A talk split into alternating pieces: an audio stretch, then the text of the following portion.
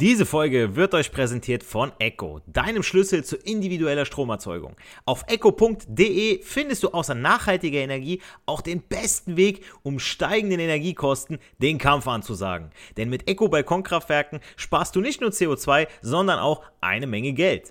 Egal ob am Balkon, im Garten oder auf dem Dach. Die Mini-Solaranlagen von Echo kannst du überall aufstellen. Das geht auch ganz leicht, denn dafür musst du sie nur an die Steckdose stecken und kannst direkt deinen eigenen Strom produzieren. Tauche ein in die Welt erneuerbarer Energien, entdecke smarte Lösungen für dein Zuhause und fang sofort an zu sparen. Und mit meinem Code CARLO75 erhältst du bei deiner nächsten Bestellung von deinem nächsten Balkonkraftwerk satte 75 Euro Rabatt. Also CARLO75 bei deiner nächsten Bestellung angeben, Geld sparen und eigenen Strom produzieren. Und jetzt jetzt viel Spaß bei der Podcast-Folge. Der Elektrotechnik-Podcast von und mit Giancarlo Teacher, der Fachpraxislehrer für jedermann, präsentiert euch mal wieder das Audioformat, das euch die Welt der Elektrotechnik näher bringt. Angefangen mit der Definition von Strom, Spannung, Widerstand und der Leistung bis hin zu elektronischen Betriebsmitteln, deren Aufbau und Funktionsweise im Betrieb, im Handwerk, aber auch im Haushalt. Abonniert meinen Kanal, damit ihr keine neue Folge verpasst. Auf YouTube, Instagram und TikTok lade ich immer wieder die neuesten Videos hoch rund um den Elektrotechnik Podcast, um euch stets auf dem Laufenden zu halten.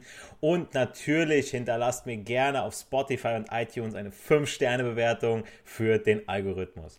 Ähm, heute ja der zweite Teil ähm, einer Zuhörerfrage bzw. einem Thema, auf das mich äh, einer aus euren Reihen, äh, meine lieben Zuhörer, gebracht hat, denn ich mache diesen Podcast und diese Videos ja schließlich auch für euch, nicht für mich. Ich bin froh darüber, wenn ich euch damit helfen kann, unterstütze und schlichtweg informieren kann über die Welt der Elektrotechnik und vielleicht auch den ein oder anderen, ja, so ein bisschen dafür interessieren kann, begeistern kann, auch vielleicht die Angst nehmen kann vor diesem Fachbereich. Ähm, natürlich sollte klar sein, das ist jetzt nichts, was äh, jeder Hans Bumble lernen kann. Also ihr müsst in Elektrotechnik schon einiges drauf haben. Ja, das ähm, ist schon ein Beruf, den äh, ich sag mal eher die Elite kennenlernen darf. Aber natürlich ähm, mit gewissem Fleiß, ja, und äh, Ärmel hochkrempeln bekommt das wirklich jeder hin. Und äh, ich möchte, bevor ich jetzt kurz einsteige, mal kurz was erzählen. Und zwar habe ich jetzt äh, bei mir, meiner noch aktuellen Schule, ähm, da wird sich was ändern, aber dazu werdet ihr noch informiert, ähm, habe ich äh, jetzt das erste Lehrjahr eingeschult. Ich bin immer vom ersten Lehrjahr, bin ich der Klassenlehrer und ähm, es waren sechs Leute sechs neue Azubis. Ich meine, die Betriebe würden Leute einstellen, aber sie, sie bekommen einfach nicht mehr. Ja, also da bewirbt sich keiner drauf.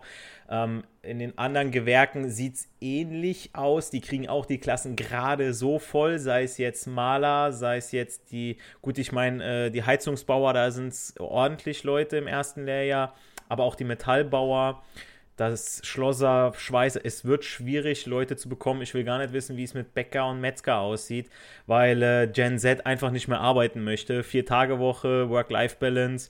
Ja, ich habe dazu auch mal ein Video gemacht, aber möchte ich mich jetzt nicht drüber aufregen.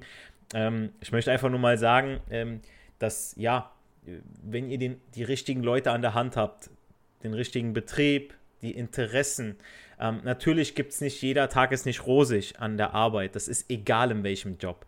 Ja, ich habe erst letztens ein Video von Vincenzo Grifo von äh, Freiburg gesehen. Ja, da hat so ein Interview gegeben bei Leroy, wo er so ein bisschen über das Fußballerleben erzählt und er sagte so, ja, also klar, du verdienst viel Geld und musst dir weniger Gedanken machen, aber auf der anderen Seite ähm, hast du Urlaub anders. Ja, du musst morgens trainieren gehen, du musst öfter auf die Waage, du kannst nicht alles essen immer, ähm, du bist nicht auf Hochzeiten, du kannst nicht mal abends mit deinen Freunden weg, Geburtstage, das fällt alles flach, weil du ein bis zweimal am Tag trainieren musst. Du bist halt dann einfach Profi, ja, und dann musst du das hinterher eben dann auslassen an dir, ja. Deswegen ist auch Ronaldo ein bisschen pummeliger geworden weil er dann gesagt hat, ey, ich möchte jetzt auch mal leben, ja, also der, der richtige Ronaldo, der R9, ja, nur mal so by the way. Aber ähm, ich möchte auf Elektrofachkräfte bzw. angehende Elektroniker eingehen. Und ähm, wie gesagt, es ist ein toller Beruf. Ich kann es jedem nur empfehlen, da ähm, nicht nur reinzuschnuppern, sondern reinzugehen. Aber äh, jetzt erstmal genug der Werbung. Ähm, jetzt erstmal zu dieser Zuhörerfrage, denn auch heute in diesem Teil 2 geht es wieder um ein Thema, was auch nicht nur in der Ausbildung, sondern auch in der Meisterschule gefragt ist, im Techniker genauso. Ja, kann ich, äh, kann ich ein Liedchen von singen. ähm, das ja äh, mit der RCD-Prüfung zusammenhängt. Aber der Reihe nach, ja. Der liebe André hat mir ja via Instagram folgende Nachricht zukommen lassen. Also ich lese euch heute nur den zweiten Teil der Nachricht vor. Der erste Teil, beziehungsweise die vollständige Nachricht, habe ich ja schon in Folge 127, sprich in Teil 1, also meiner letzten Podcast-Folge unter dem Video zu den verschiedenen RCD-Typen, wie die funktionieren und so weiter, habe ich schon vorgelesen. Äh, deshalb solltet ihr da unbedingt reinhören, wenn ihr das noch nicht gemacht habt, beziehungsweise wenn ihr sagt, okay, ich weiß, wie die RCD-Typen funktionieren, dann könnt ihr gerne hier weitermachen. Ähm, nichtsdestotrotz hört euch gerne unbedingt meinen Podcast an. also, der André schrieb ja im zweiten Teil, vielleicht könntest du mal einen Podcast bzw. ein Video zu den verschiedenen RCDs äh, bezüglich Aufbau, Funktion und Anwendung machen. Habe ich ja äh, in Teil 1, sprich Folge 127, ja schon gemacht. Das Video ist auch schon online. Aber jetzt. Und auch für die Überprüfung nach DIN VDE 0100-600 unter Berücksichtigung der Typen, Stromart, Phasenlage, Vielfaches des Differenzbemessungsstromes und dazu dann natürlich jeweils die Grenzen in Form von Auslösezeit und Auslösestrom. Das Thema wird bezüglich Wärmepumpen, E-Ladestationen, einphasige Frequenzumrichter und immer mehr Schaltnetzteilen im Haushalt immer wichtiger. Danke schon mal für Azubis, ist das sicher kein einfaches Gebiet. Vor allem wird es sicher immer komplexer. Gruß, André. Und ähm, ich bin immer noch sehr, sehr dankbar für diese Nachricht. Ja, weil der André, du merkst einfach raus, ist ein schlauer Typ. Äh, mit dem könnte ich mich auch, glaube ich, super unterhalten, nicht nur auf fachlicher Ebene.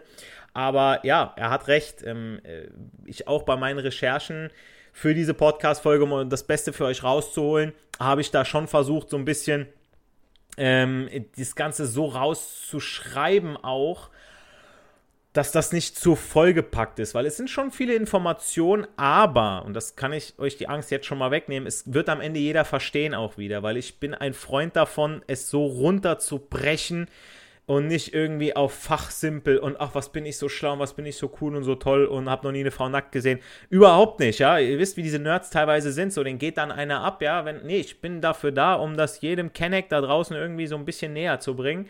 Ähm, und äh, dass das wirklich alle verstehen, weil ich bin auch nicht so einer, der dann irgendwie fachsimpeln muss. Natürlich müssen wir auf Fachsprache achten, ja, ganz klar. Aber der Reihe nach. Also nach VDE 0100-600, dazu habe ich ja auch mal eine Podcast-Reihe gemacht und auch einige Videos, die findet ihr auf meinem Kanal zum Besichtigen, Messen, Erproben, aber es werden noch weitere Videos folgen, gerade in Bezug auf äh, Brettmontagen der Prüfung, Ausfüllen vom Protokoll, ähm, Gesellenprüfung Teil 1 und Teil 2, also es werden noch einige Videos folgen, aber wie gesagt, dazu gibt es schon Podcast-Folgen, die meiner Meinung nach sehr, sehr gut sind. Ähm, da habt ihr ja nach dieser VDE 0100-600 als Elektrofachkräfte und angehende Gesellen sowohl Neuanlagen als auch Erweiterungen bestehender Anlagen ja nach gewissen Schritten zu prüfen. Das heißt also, wenn ihr irgendwo hinkommt, ihr macht entweder was komplett neu, dann müsst ihr es nach VDE 0100-600 machen oder aber ihr er erweitert eine Anlage. Und wenn ihr in einem Haus nur eine neue Steckdose setzt, dann müssen die Messungen gemacht werden. Und wenn ihr dann sagt, oh, das wurde aber bei uns noch nie gemacht, ja, Leute, ich will nicht derjenige sein, der dann unterschreibt, wenn es dann irgendwie brennt oder so. Ne? Gerade auch heute in der Podcast-Folge Brandschutz auch ein Thema. Also, ihr müsst zunächst die Besichtigung ja durchführen. Das heißt, ihr guckt euch das Ganze an. Das heißt, es wird ja schon vorher geguckt, ähm, wie äh, ähm, habt ihr eure Betriebsmittel ausgewählt? Ist alles ganz? Funktioniert alles? Einfach schon mal so, dass es gut aussieht. Nicht nur von der Optik her, sondern einfach auch, dass es, ja, fingersicher ist. Gibt es viele Besichtigungspunkte. So, und dann kommt das Messen. RLO, also Niederohmmessung, Isolationsmessung, Schleifenpedanz und so weiter, ja. Gegebenenfalls auch noch das Drehfeld. Spannungsmessung kommt dann hinterher Unterspannung, aber zählt noch zu den Messungen dazu. Und natürlich auch die Messung für eure Fehlerstromschutzeinrichtung, um die es ja heute gehen soll. Und ihr habt sie zwar verbaut, aber ob die safe auslösen, ist ja nicht so gesagt. Ähm, unter anderem deshalb betätigt man ja auch diese Auslösetaste ja, auf, dem, auf der RCD, um zumindest die mechanische Funktion zu überprüfen. Das ist ein ganz, ganz wichtiger Punkt, werde ich aber noch öfter erwähnen, weil da sind ganz viele, oh ja gut, äh, ich habe alles angeschlossen, Testtaste läuft, ich kann gehen. Nein, da seid ihr noch nicht fertig. Also wichtig, bei Erst- und Wiederholungsprüfungen sind grundsätzlich Messungen an den Fehlerstromschutzeinrichtungen ja durchzuführen. Und zu den wichtigsten Messungen gehören die Bestimmung der Berührungsspannung, der Auslösezeit und des Auslösestroms. Und logisch, ich habe meine RCD ja ausgewählt, damit ich ja weder über die 120 Volt DC bzw. 50 Volt AC, also gleich Wechselspannung, abbekomme, beziehungsweise nicht mehr als die 30 mA für den Personenschutz. Wir Menschen dürfen ja laut Norm maximal 50 mA, das heißt, wir haben ja diese 20 mA Angst dazwischen, ne? Äh, Toleranz, will ich mal lieber sagen, beziehungsweise, und jetzt passt auf, Brandschutz 300 mA. Ja, das darf da auch nicht überschritten werden für den Brandschutz. So, und natürlich ein möglicher Fehlerstrom, der darf nicht länger als 0,4 Sekunden im TN-System beziehungsweise 0,2 Sekunden im TT-System äh, äh, fließen. Und dazu aber gleich noch mehr, denn es gilt so ein paar Normen zu beachten, aber wie gesagt, der Reihe nach, das sind jetzt erstmal so die ersten Werte gewesen, die man ja sich so merken sollte. Also diese 30 Milliampere, ähm, maximal 50 Volt, ähm, 300 mA bei, bei äh, Brandschutz und halt 0,4 Sekunden beim TN-System, 0,2 Sekunden im TT-System. Es gibt natürlich noch Spezialfälle, sonst hätte der André ja so eine Frage gar nicht gestellt. So, das vor dem Messen und Erproben bei üblicherweise vollständig spannungsloser Anlage durchzuführende Besichtigen erstreckt sich hinsichtlich der verwendeten Fehlerstromschutzeinrichtung, RCD, darauf, dass eine leichte auch Zugänglichkeit zur Bedienung und Wartung gegeben sein muss. Ja, das die, die VDEs, die DIN VDEs, packe ich euch alle in die Videobeschreibung bei YouTube rein, weil ich will jetzt nicht immer wieder irgendwelche Zahlen nennen oder Absätze und so weiter, ja. Da solltet ihr unbedingt da mal reingucken in die Videobeschreibung unten, da packe ich euch das alles rein, auch mit Quellen etc., wo du das nochmal nachlesen kannst. Ähm, weil ich finde einfach so, okay, man hört es jetzt einmal, vielleicht zweimal, wie ich es erkläre, und dann, okay, vielleicht muss ich nochmal nachlesen, für mich nochmal so ein Copy-Paste machen oder so. Ist nicht so verkehrt. So, man muss, wie gesagt, wir Elektriker müssen ja wissen, oder man muss generell immer wissen, wo steht das Ganze. Okay. Also außerdem, also neben der ähm, Zugänglichkeit und Bedienung von diesen ganzen RCDs, bei der Besichtigung, da sind wir ja jetzt noch, ist zu prüfen, ob Fehlerstromschutzeinrichtungen entsprechend den Normen für die Errichtung von Niederspannungsanlagen, also im Niederspannungsbereich befinden wir ja unter 1000 Volt, da sind wir ja grundsätzlich oder meistens ja im Einsatz, der Normreihe DIN VDE 0100 vorhanden sind und der Bemessungsdifferenzstrom und das Zeitverhalten richtig ausgewählt wurden. Also habt ihr jetzt einen selektiven äh, RCD ausgewählt, habt ihr jetzt einen RCBO, habt ihr nur einen RCD und so weiter. Da komme ich aber gleich noch drauf zu, was das noch kurz zu bedeuten hat. Wirklich ganz einfache Geschichte. So, und nochmal kurz zu den Basics. Also die RCD überwacht ja den korrekten Stromfluss eines Stromkreises zwischen L und N. So. Ströme, welche über einen unerwünschten Weg fließen, gegen Erde oder PE, werden erkannt und der RCD schaltet den Strom aus. Habe ich ja schon in der letzten Podcast-Folge erklärt, beziehungsweise in dem Video dazu. So, und dabei muss ja die RCD spätestens bei Nennfehler Strom auslösen. So, wichtig ist aber, die RCD ist kein Überstromunterbrecher. Also zum Beispiel bei größeren Strömen zwischen L und N, ja, wenn ihr fünf Kühlschränke anschließt, ja, die Sicherung fliegt, ja, wenn ihr eine vorgeschaltet habt, ja, aber die RCD ist nicht dafür zuständig. Das heißt, die Leitung kann euch abrauchen, die RCD stört es überhaupt nicht. Ne? Wisst, worauf ich hinaus möchte, hoffentlich. Häufig findet man jedoch Kombinationen nämlich aus RCD und Überstromunterbrechern in einem Gehäuse. Und die heißen dann RCBO oder FI-LS-Schalter. Ja, FI ist ja die alte Bezeichnung und dann der LS dann dazu. Man in einem Gehäuse, dann hat man den Personenschutz und den Leitungsschutz, das heißt Kurzschluss und Überlast. Ne? Also RCDs ohne integrierten Schutz bei Überstrom, Überlast und oder Kurzschluss, muss für den Schutz bei Überstrom jeweils eine entsprechende Überstromschutzeinrichtung, zum Beispiel ein LS-Schalter oder Neo-Z-Sicherungselemente, zugeordnet werden. Die müssen halt dann davor geschaltet werden. Ganz klare Geschichte. Also ohne geht nicht. Ihr müsst immer wieder schauen, was will ich schützen.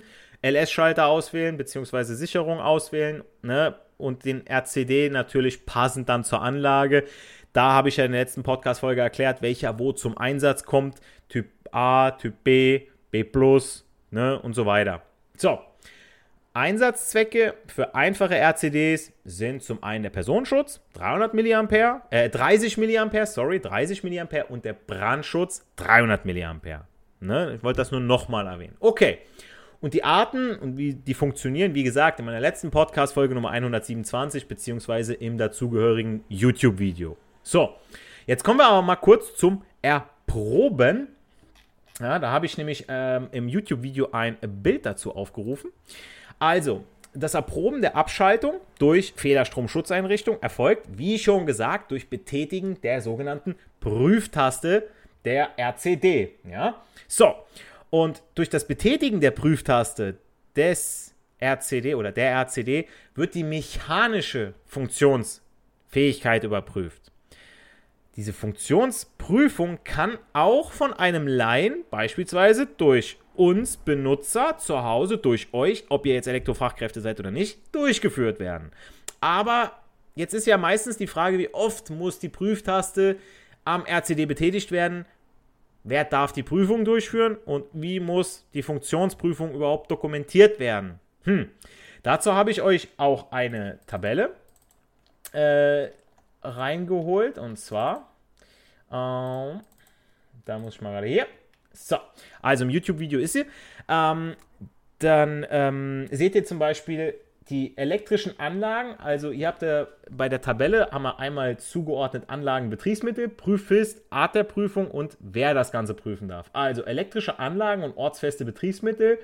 Ähm, da ist die Prüffrist vier Jahre. Ja, dann wird einfach nur auf ordnungsgemäßen Zustand geprüft. Das macht dann der Elektrofachkraft.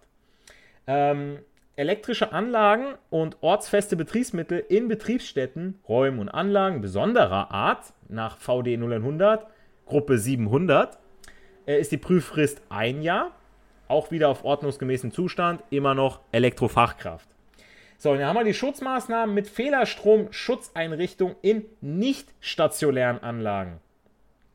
Da ist die Prüffrist ein Monat. Auch wieder auf Art der Prüfung ist äh, die Wirksamkeit wird hier geprüft.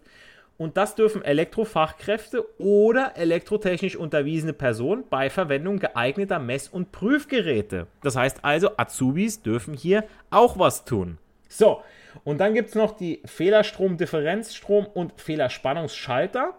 Hier steht dann in stationären Anlagen und nicht stationären Anlagen sechs Monate bzw. Arbeits- täglich auf einwandfreie Funktion durch Betätigung der Prüfeinrichtung. Und hier seid ihr als Benutzer dann nämlich gefragt. Also diese Prüftaste alle sechs Monate bei euch zu Hause und täglich an der Arbeit natürlich auf Baustelle. Ja, da gilt das Ganze täglich von euch zu prüfen. So, und jetzt möchte ich noch auf diese Prüftaste eingehen, denn ähm, ja, das äh, ähm, wissen auch ganz viele nicht, was da überhaupt passiert. Deswegen jetzt mal die Erklärung zu der Prüftaste. Also so ein Strompfad, der eine, wo das Ganze angeschlossen ist, ähm, führt äh, von einem Außenleiter am Summenstromwandler von der RCD vorbei zum Neutralleiter. So, ist, im Video ist das rot markiert. So, in diesem Strompfad befindet sich dann auch die Prüftaste. Außerdem befindet sich ja im selben Strompfad ein Widerstand, der die Höhe des Differenzstroms dann bestimmen soll. Und beim Betätigen der Prüftaste wird der Strompfad logischerweise geschlossen und über dem Widerstand wird ein definierter Fehlerstrom simuliert. Also ich habe zwischen Außenleiter und N 230 Volt mit dem Widerstand zusammen, ne, kann ich den ja so auslegen, dass genau ein gewisser Strom dann zum Fließen kommt. So, und dieser Differenzstrom übersteigt den Ansprechwert der RCD und löst aus. So, und die RCD löst logischerweise nur aus, sofern eine Spannung anliegt. Also im spannungslosen Zustand löst dieser natürlich nicht aus. Da könnt ihr die Taste nicht betätigen. Es geht nur, wenn eben Spannung anliegt. Und die Abschaltbedingungen werden beim Auslösen der Prüftaste jedoch nicht überprüft. Also die Wirksamkeit der Schutzmaßnahme automatische Abschaltung der Stromversorgung ist immer messtechnisch durch eine Elektrofachkraft nachzuweisen.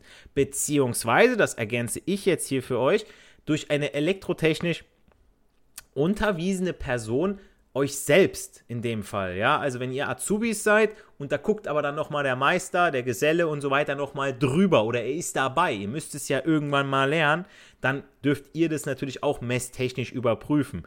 Ihr müsst aber auch mit den Messwerten was anfangen können, ja, zu den Messwerten habe ich auch noch ein paar Sachen, kommen wir dann gleich noch zu. Also, wie gesagt, so viel erstmal zu der Prüftaste und den Prüffristen.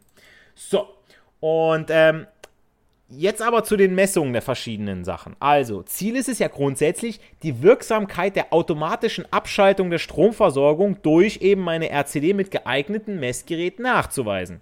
Und die Messungen müssen sich zum einen auf die Abschaltzeit und zum anderen auf den Bemessungsdifferenzstrom beziehen. Und als maximale Abschaltzeiten werden hierzu die Zeiten aus der Tabelle oder aus einer Tabelle nach VDE 0100-410 gezogen. Da habe ich äh, das einmal im Video, habe ich einige Tabellen. Also, ähm, die maximale Abschaltzeit, ich muss mal gerade schauen, ne, das sind die Messungen. Ich glaube, wir können den hier eigentlich ganz gut nehmen. Ähm, die maximale Abschaltzeit gemäß VDE 0100-410 beträgt für Steckdosenstromkreise bis einschließlich 32 Ampere, also das sind dann die großen roten runden Steckdosen, ja, die äh, CEE-Steckdosen, im TN-System 0,4 Sekunden.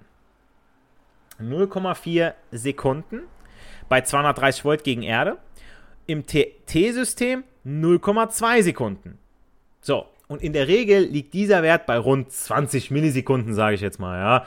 Ähm, bis 40 Millisekunden. Und die Abschaltzeit für das Gerät selbst beträgt nach Baunorm ähm, bei vollen 30 Milliampere, also bei vollem I-Delta N, 0,3 Sekunden.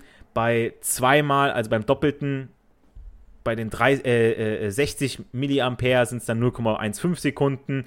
Also, und bei fünffachen vom 30 Milliampere, also ne, 150, sind so 0,04 Sekunden. Ja, äh, das ist so hier auch in der Tabelle beim Allgemeinen, also 5 mal I Delta N, ja, 5 mal 30 Milliampere, ja, habe ich 150, dann ist es ungefähr 0,04 Sekunden, wo das Ganze schon auslöst. Also das kriegt man so gar nicht mit wirklich, ja, das ist äh, so, so schnell, aber es muss halt auch gegeben sein, ja, weil wir wissen ja auch, ähm, Strom ist das eine, ja, aber die Einwirkdauer das andere. Ja, ich kann geringen Strom haben, der braucht nur lange genug fließen, dann tut er mir genauso weh wie ein hoher Strom, der ganz, ganz kurz fließt. Ganz klare Geschichte. So, okay. Ähm, wo waren wir stehen geblieben? Genau. Also der maximale Auslösestrom ist der Bemessungsdifferenzstrom der Federstromschutzeinrichtung.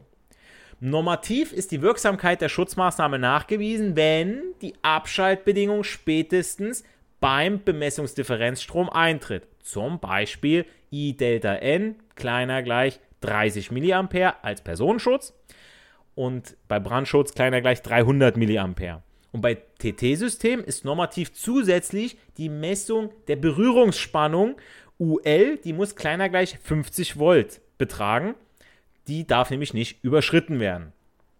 Also, das sind so, ihr hört raus, es, ich sage viele Zahlen immer wieder, damit ihr euch das merkt. Ja, mit den 30 mA, 50 Volt, 0,4 Sekunden, 0,2 Sekunden. Das sind so die Werte, die sich der Elektriker, der angehende äh, Elektrofachkraft, die sollten sich das merken. Ja, so. Und ähm, in der Praxis hat ja die Elektrofachkraft somit drei Messungen durchzuführen. Dazu habe ich bereits Videos erstellt auf meinem Kanal, aber ich kann es auch, gerade im Hinblick auf die kommenden Prüfungen, nochmal machen. Beziehungsweise werde ich versuchen, dass vielleicht auch Schüler das machen äh, an ihren Brettern und ich dann einfach nur eine Aufnahme dann dazu mache und dann dazu was erklärt wird. Ja. Vielleicht äh, kann ich da so notentechnisch ein bisschen was für euch machen, aber mal schauen. also, ähm, kommen wir doch mal jetzt zur ersten Messung. Und zwar da haben wir das hier. Äh, erste Messung ist ja die Messung der Berührungsspannung, die auch gleichzeitig als Nachweis der unterbrechungsfreien Verbindung und Durchgängigkeit des Schutzleiters genutzt werden kann. Ja? Also wenn ihr nicht die RLO und RISO vorher gemacht habt, so, dann wisst ihr spätestens da, ob da irgendwas unterbrochen ist. Weil euch ja auch ein Widerstand angezeigt wird. So, ähm, jetzt in meinem Beispiel habe ich hier 0,0 Volt, 0 Ohm. Das Messgerät sagt an, jo, läuft. können wir so weitermachen. Ja? Im Anschluss an die erfolgreiche Messung der Berührungsspannung, die ja nicht mehr wie 50 Volt betragen soll, ne, merkt euch, sollte zumindest einmal je nach Fehlerstromschutzeinrichtung die Auslösezeit bei Bemessungsdifferenzstrom gemessen werden. Und die nächste Abbildung zeigt nämlich die erfolgreiche Messung der Auslösezeit. Ja, hier haben wir nämlich 36 Millisekunden. Also wer bei das YouTube-Video guckt, da habe ich das nämlich drauf. 36 Millisekunden zeigt eine erfolgreiche Messung der Auslösezeit. So, als letzte Messung ist der Auslösestrom und äh, also Bemessungsdifferenzstrom der Fehlerstromschutzeinrichtung zu bestimmen. Ja, also bei welchem Bemessungsdifferenzstrom löst er aus? Und die Bemessung, äh, die, die Messung des Auslösestroms, also dieses I Delta N, 30 mA, wird in der Praxis meist mit einem sogenannten Rampentest durchgeführt.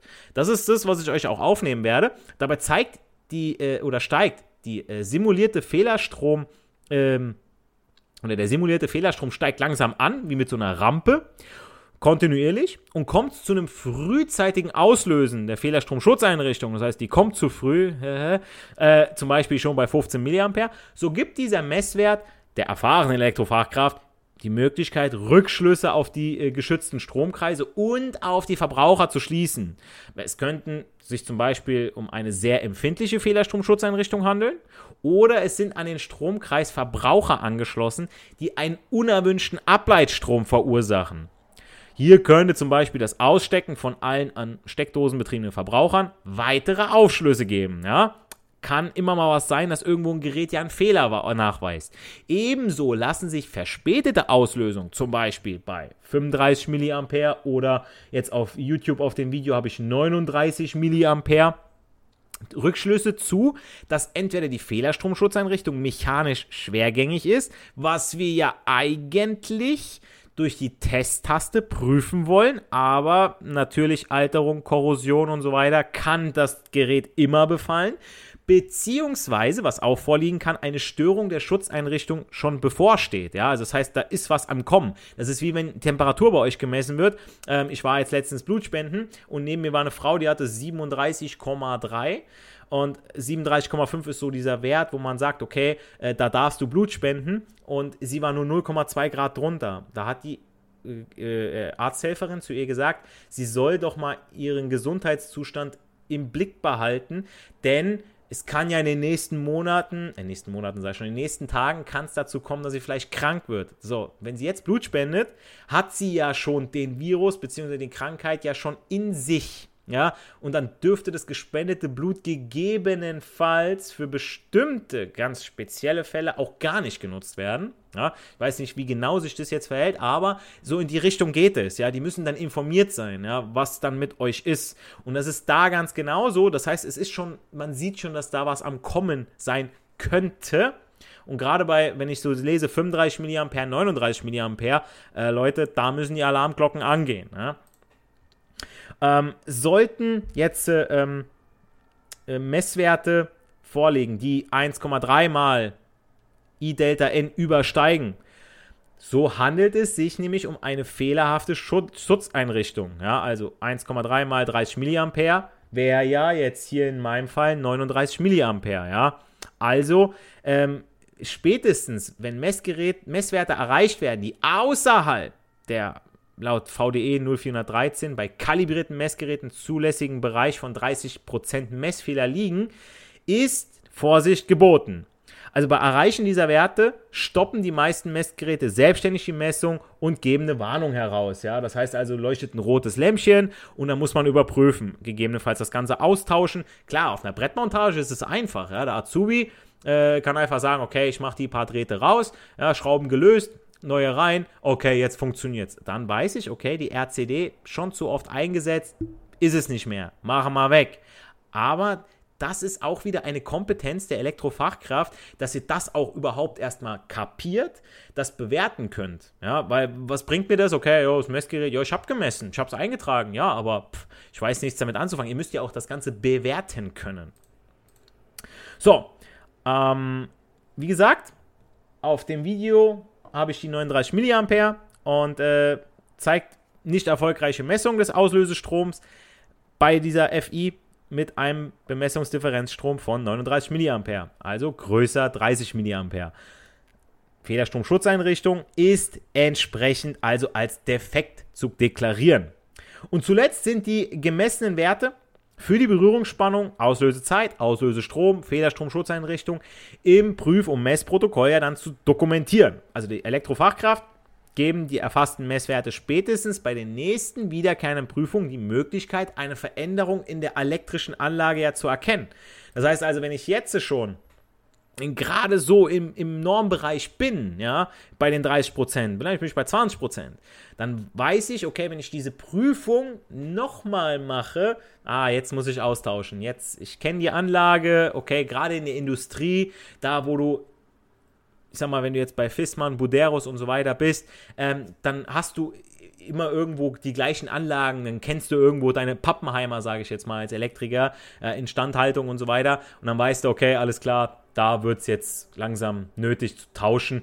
Oder aber du weist den Kunden darauf hin, dass er das in naher Zukunft machen soll. Aber ich sage euch ganz ehrlich, damals in der IT, ähm, als ich gearbeitet habe, da haben wir auch äh, Computernetzteile, Monitornetzteile getauscht. Und wir haben gesagt, Leute, hier bestellt mal einen neuen Monitor, der macht es nicht mehr lange. Ich tausche dir hier fünfmal das Netzteil aus innerhalb von drei Monaten. Das kostet mehr als ein neuer Bildschirm. Und du, es ist nicht, verdammt nochmal, es ist nicht euer Geld, Alter. Es ist das Geld der Firma. So, die soll mal ein bisschen was springen lassen. So, die haben andere Preise als ihr selbst. Ihr wollt vernünftig arbeiten, ihr wollt für die produzieren, ihr seid für die die ganze Zeit da und so weiter. Leute, lasst die mal, ne? Also da irgendwo 5 Euro sparen. Der Mann, der zu euch kommt, immer wieder guckt nach irgendwie einem Netzteil oder irgendeiner Kleinigkeit, ja, äh, der ist teurer als wie äh, dann in dem Fall dann neu kaufen. Ne? Also man klar kann man irgendwas bis hinten gegen benutzen, aber wenn ihr die Empfehlung vom Fachmann bekommt, dann hört da auch gerne mal drauf. Meine Empfehlung. Auch beim Heizungsbauer, wenn der euch sagt, Leute, hier deine Heizung, ah, in nächster Zeit, da solltest du mal das und das tauschen, bestell das doch schon mal und dann äh, beim nächsten Mal tausche ich dir das, wenn die etatmäßige Wartung wieder ansteht. Ne? Also nochmal kurz zusammengefasst zum Abschluss dieser mit sau vielen Infos vollgepackten Podcast-Folge. Und zwar, also, ähm, bei den verschiedenen Auslösestromen, Sinus, pulsierende Gleichstrom und glatter Gleichstrom, gibt es unterschiedliche Grenzwerte. Und diese sind in vielen aktuellen Prüfgeräten auch als Bewertungsmessstab hinterlegt. Konkret sollen dann erreicht werden, zum Beispiel bei Wechselstrom, der I-Delta N, klar, ähm, bei pulsierenden Gleichfehlerströmen 1,4-fach der vom I-Delta N und die Auslösezeit 300 Millisekunden unterschritten werden jetzt für den Brandschutz. Ne? Ähm, dann habt ihr das Ganze aber auch, ähm, wie gesagt, ihr sollt gerne die Tabellen benutzen, die ich euch auf YouTube zeige. Erfahrungsgemäß lösen RCDs mit Sicherheit innerhalb der nach VDE 0100-410 geforderten Abschaltzeit aus, wenn ihr Auslösestrom von 30 mA I-Delta N überschritten wird. RCDs müssen ja auch bei Erreichen des Bemessungsdifferenzstroms für Wechselstrom bzw. des 1,4-fachen des Bemessungsdifferenzstroms für pulsierende Gleichstrom innerhalb von 0,3 Sekunden, also diesen 300 Millisekunden auslösen. Bei einem Wechselfehlerstrom von 5 mal 1, äh, 30 mA, also diesem I-Delta N, beziehungsweise bei einem pulsierenden Gleichfehlerstrom von 5 mal 1,4 I Delta N, muss die Abschaltbedingung der Fehlerstromschutzeinrichtung innerhalb von 40 Millisekunden stattfinden. Gesagt, die Tabellen würde ich mir auf YouTube angucken, aber auch die Verlinkung beim Video, da ist das ja alles mit drin. Dann gibt es natürlich noch selektive RCDs vom Typ S. Diese müssen eine Mindestverzögerung bei einem ähm, müssen eine Mindestverzögerung bei der Auslösung aufweisen und beim Ermessungsdifferenzstrom innerhalb von 0,5 Sekunden dann auslösen. Ja. Und natürlich gilt es auch noch die Ableitströme zu beachten, sowie betriebsmäßige Schutzleiterströme. Aber das jetzt hier noch zu erklären, würde den Rahmen absolut sprengen. Deswegen äh, schaut euch die Tabellen an auf meinem YouTube-Video. Solltet ihr jetzt noch Fragen haben zu RCDs, den verschiedenen Typen, deren Prüfung, die Messwerte, Abschaltstrom, Abschaltzeit und so weiter, schreibt es mir gerne über meine Website www.elektrotechnikpodcast.de über das Kontaktformular. Äh, oder vielleicht wünscht ihr euch auch vielleicht ein ganz anderes Thema im Bereich Elektrotechnik. Dann schreibt es mir gerne, wie gesagt, über das Kontaktformular meiner Website. Äh, Link hierzu auch in meinem Linktree und mit sämtlichen Social Media Profilen und so weiter. Das findet ihr da auch alles. Ich melde mich, wie gesagt, innerhalb der nächsten sieben Tage bei euch, stelle gegebenenfalls noch Rückfragen äh, zum gewünschten Thema, falls etwas unklar sein sollte. Wer weiß, vielleicht ist auch schon dein Thema dann auch innerhalb meiner nächsten Podcast-Folge. Und in diesem Sinne jetzt, mit diesen ganzen Infos rund um RCDs, Videos dazu mit den Messungen werden auf jeden Fall folgen. Bleibt mir nur noch zu sagen, nicht für die Schule, sondern für das Leben lernen wir. Wir hören uns in der nächsten Podcast-Folge. Macht's gut, bleibt gesund. Euer Giancarlo, the Teacher. Diese Folge wird euch präsentiert von Echo, deinem Schlüssel zu individueller Stromerzeugung. Auf echo.de findest du außer nachhaltiger Energie auch den besten Weg, um steigenden Energiekosten den Kampf anzusagen. Denn mit Echo Balkonkraftwerken sparst du nicht nur CO2, sondern auch eine Menge Geld. Egal ob am Balkon, im Garten oder auf dem Dach. Die Mini-Solaranlagen von Echo kannst du überall aufstellen. Das geht auch ganz leicht, denn dafür musst du sie nur an die Steckdose stecken und kannst direkt deinen eigenen Strom produzieren. Tauche ein in die Welt erneuerbarer Energien, entdecke smarte Lösungen für dein Zuhause und fang sofort an zu sparen. Und mit meinem Code Carlo75 erhältst du bei deiner nächsten Bestellung von deinem nächsten Balkonkraftwerk satte 75 Euro Rabatt. Also Carlo75 bei deiner nächsten Bestellung angeben, Geld sparen und eigenen Strom produzieren. Und jetzt viel Spaß bei der Podcast-Folge.